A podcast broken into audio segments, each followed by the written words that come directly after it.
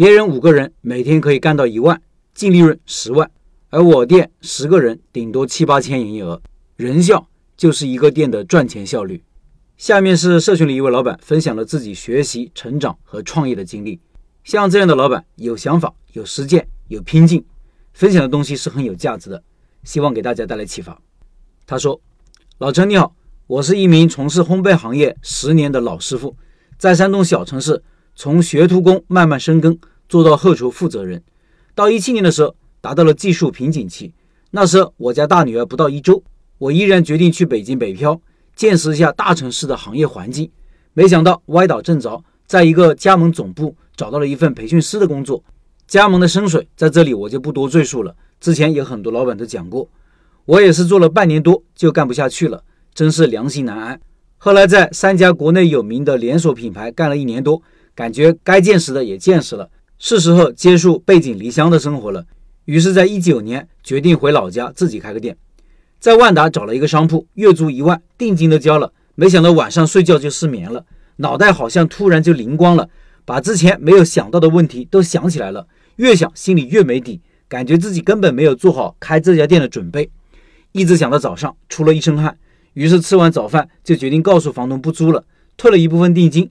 后来没过多久，就在我想租的店铺旁边真开了一家烘焙店，也是从北京学了几年回来创业的，不到半年就关门了。听说赔了一百多万，现在想想，我真的是感谢那个晚上的失眠。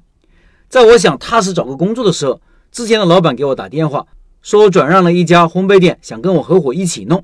知道他转的这家店是好利来旗下的品牌，可能是在我们小城市发展不利，就退出来了。正好袁老板谈了下来，位置是最好的路段的黄金角，我当店长，给我一个很高的工资，合伙人帮衬着做运营。当时我立马同意了合伙。想着正好试试自己有没有能力做好一家店，如果成功了，自己也有底气搞属于自己的店；如果不行，那就好好挣个工资。接手后才发现，一个大店真的不好搞，管理蛋糕、面包、后厨、前厅各部门十多个人，又负责销售、接企业订单、进原材料、管理生产标准，还有处理各种投诉和检查问题，一天十三四个小时忙活，忙到脱发，营业额也只有三四千块钱。在这个每天营业额六千才能保本的情况下，是远远不够的。合伙人联系了一个大师傅，跟我商量，让我出去找个店学习学习，每个月补贴我两千块钱。我心里清楚，这是让我腾个地，让别人试试能不能把营业额提上去。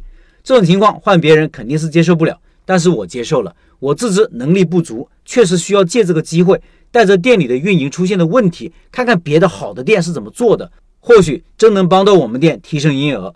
在朋友的介绍下，进入了一家江苏做得好的店。后来慢慢发现，这个店虽然产品做得好，但因为员工太多，房租太高，这个店肯定是亏损的。干了一个多月，学了点技术就撤出来了。后来又去了北京，查询了很多值得学习的店，结果都招不到人。焦虑的找了近一个月，实在没有耐心了，就将就着找了一个很一般的连锁店，填了入职表。当天，一个朋友跟我通话，得知我想入职的店，把我臭骂了一顿。强调我要明白，这次出来的目的是学习好店的经验，而不是为了打工的。朋友一席话让我醍醐灌顶。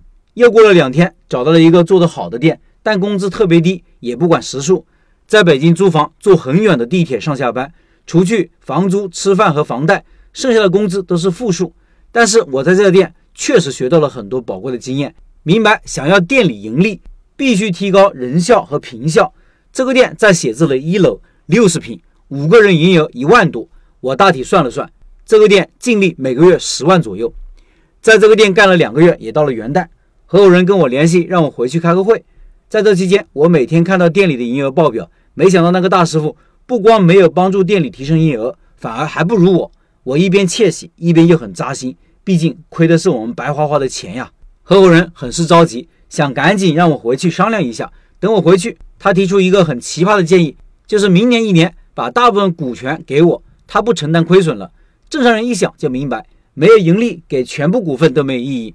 目前是在亏损，也就是说他想止损，然后把亏损让我来承担。换成别人，不光不会接受，还会给个大嘴巴子。但我不是别人，我自认为这几个月在外面见识的多了，总结的多了，成长的多了，我接手这个店肯定由亏转盈。在我心里面也暗暗发誓，给自己一年时间，如果这个店干不起来。那我就是个废物，以后好好当个打工仔，别再有一丁点的创业的想法，然后回北京递交辞呈，在领导和同事的惋惜和不舍下，回到老家，正值新年，想着过个好年，年后大干一场。结果疫情来了，而且在我们店的附近的小区就有一例新冠患者，店不让开，整个世界都笼罩着阴沉的恐怖氛围，我感到前所未有的恐慌。别人都躲在家里不敢出门，但我不能，强撑着来店里。店里还有三个在家待不住或者生活压力所迫，鼓足勇气踏出家门来店里的员工。店不让开，也没人进店，我们就做线上微信销售，外卖送货上门。没想到每天营业额有四千多块。从这个时候，我也领悟到人效的重要性。等疫情放开，开始裁员，由原来的十四个人减少到十个人，营业额却做到了七八千。坚持了一年。最后，除去工资，又分到了四万多。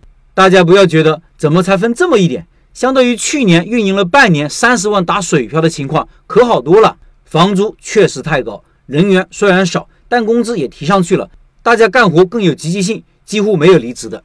第二年又恢复原始股份，股东也参与了前厅的销售管理。我的重心偏向我擅长的产品技术，前厅销售管理越来越少，跟合伙人提的建议也是听不进去。后来我只管做产品，不过这样一个管生产，一个管销售也挺好的，但是营业额一直没有再上去，到年底基本持平。我那时就想准备自己创业了，退出股份，但因为有了二宝，就暂时搁置了。第三年店面稍微亏一点，我还是只拿着自己的工资。今年第四年，我决定辞职了，准备在旺季开一家属于自己的小而美的店。目前赚了一个多月的店铺了，因为舆论都传大环境不好，关的店很多，开的店少。目前转让费都比往年低很多，也有了几个中意的铺子，应该很快就要定下来了。在这里也祝愿自己马到成功。